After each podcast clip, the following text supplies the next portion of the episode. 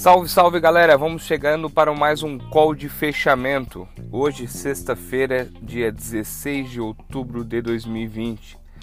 Poderia falar um sextou mais empolgado, porém nossos ganhos não foram suficientes para ter uma sexta-feira tão boa. Porém, encerramos a semana no positivo. Hoje Boes fechou em queda, como eu falei, porém não, não, não, não entregamos, não apagamos os ganhos da semana. Hoje nosso índice fechou em queda, puxado por ações da Petrobras e de bancos, que juntas somam 23,39% da carteira teórica do Ibovespa. Petrobras novamente seguiu a queda dos preços do petróleo no mercado internacional.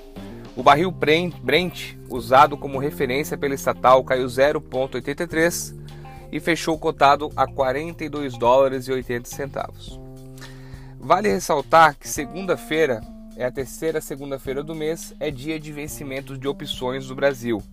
E também lembrando que sexta-feira é um dia volátil porque muitos investidores não querem passar posicionados a sexta-feira, porque pode ocorrer alguma notícia no final de semana e segunda-feira mudar o cenário das perspectivas que eles tinham. Então, sexta-feira sempre adota um, um, dia mais volátil, ainda mais essa sexta, que segunda-feira é dia de vencimento de opções.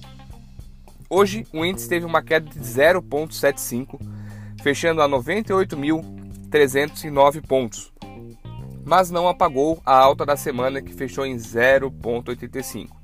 Essa é a segunda semana consecutiva de ganhos no Ibovespa. Os últimos quatro pregões foram marcados por boas notícias, o que ofuscou a preocupação com a situação fiscal do Brasil e também a decepção dos investidores com o pacote de estímulos americanos que isso eu já considero como se fosse uma novela mexicana que, olha, tá mais enrolado que outra coisa. Começamos a semana na terça, após o feriado Nossa Senhora, Nossa Senhora Aparecida, com alta puxada pelas ADRs negociadas na Bolsa Americana segunda-feira. Magazine Luiza atraiu bastante compras antes do seu, antes do seu desdobramento. Na quarta-feira, descobertas de novo, novos casos de peste suína na Alemanha puxaram ações dos frigoríficos. A semana foi tivemos algumas altas específicas por alguns setores. Hoje, um pouco diferente, nos descolamos do exterior, que teve um dia de ganhos, Europa fechou em ganho, Estados Unidos em parte de ganhos.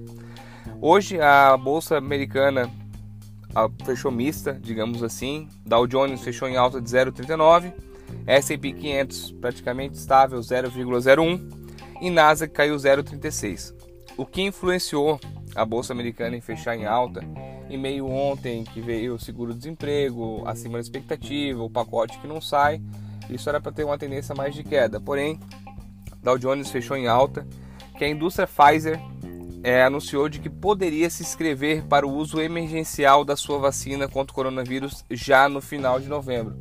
Isso animou um pouco os mercados por lá. Então, como eu falei, Dow Jones em alta de 0,39, S&P zerado praticamente e Nasdaq caiu 0,33. Referente à notícia do Brexit que havia comentado de manhã, que teria até hoje o Boris Johnson para informar se estenderia o prazo de negociação com a União Europeia ou se não, se iria para um divórcio não amigável, digamos assim, até o final do ano. Não tivemos nenhuma notícia, ele perdeu um prazo e encerrou, encerrou, encerramos o dia sem nenhuma decisão. Vamos aguardar para ver se sai alguma notícia referente a isso. Mas por hoje o que movimentou o mercado foi isso. Desejo a todos um ótimo final de semana. Segunda-feira pela manhã estaremos com o nosso Morning Call. Um forte abraço e bom final de semana a todos.